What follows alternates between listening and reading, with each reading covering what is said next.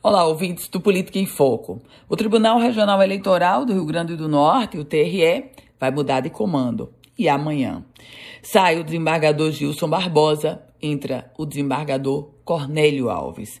Desembargador Cornélio, que é conhecido e reconhecido e aplaudido pelo trabalho que já desenvolve no Tribunal de Justiça do Rio Grande do Norte, agora terá um novo desafio pela frente. O TRE, o Tribunal Regional Eleitoral, justo em um momento de muita tensão, de muito nervosismo entre as pessoas e, sobretudo, entre os candidatos. Afinal, estamos há praticamente um mês das eleições.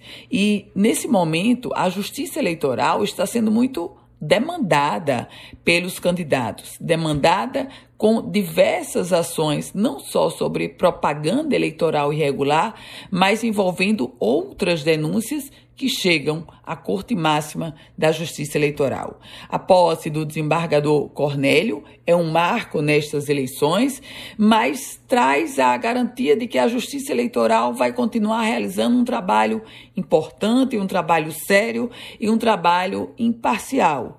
Aliás, características exigidas para um pleito como esse que a gente vai enfrentar agora.